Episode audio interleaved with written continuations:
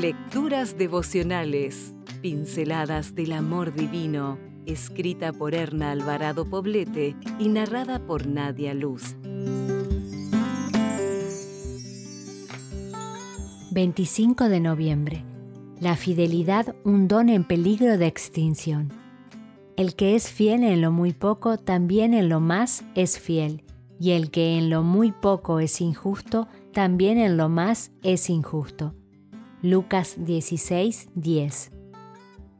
La fidelidad, qué virtud tan importante. Consiste en ser constante en los valores que una tiene, así como en mantener una actitud firme ante los compromisos adquiridos. Por supuesto, la fidelidad también tiene que ver con la lealtad a la exclusividad de los afectos que profesamos a los que nos aman y amamos. Hoy por hoy, este don parece estar en peligro de extinción. Lo más común es que las personas falten a la palabra que han dado en un compromiso, laboral, personal, eclesiástico, que traicionen sin remordimientos a los afectos de quienes las aman y que echen por la borda los valores que les han sido impartidos cuando las circunstancias se les vuelven contrarias o cuando divisan la posibilidad de una ganancia personal. En el mundo de hoy, la fidelidad brilla por su ausencia.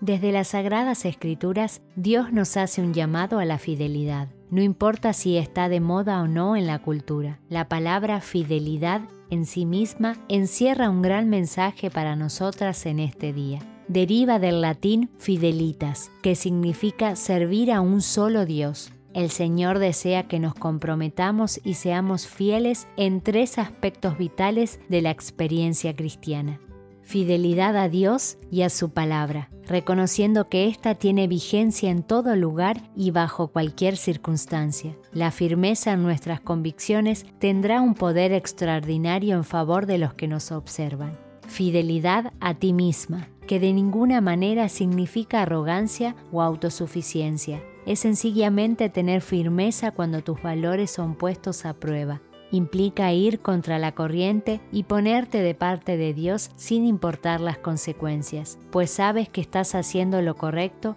y Él siempre proveerá. Fidelidad a los demás, amando sin amor fingido, aceptando las diferencias individuales, cultivando los afectos con respeto y considerando al otro como un hijo de Dios comprado por su sangre.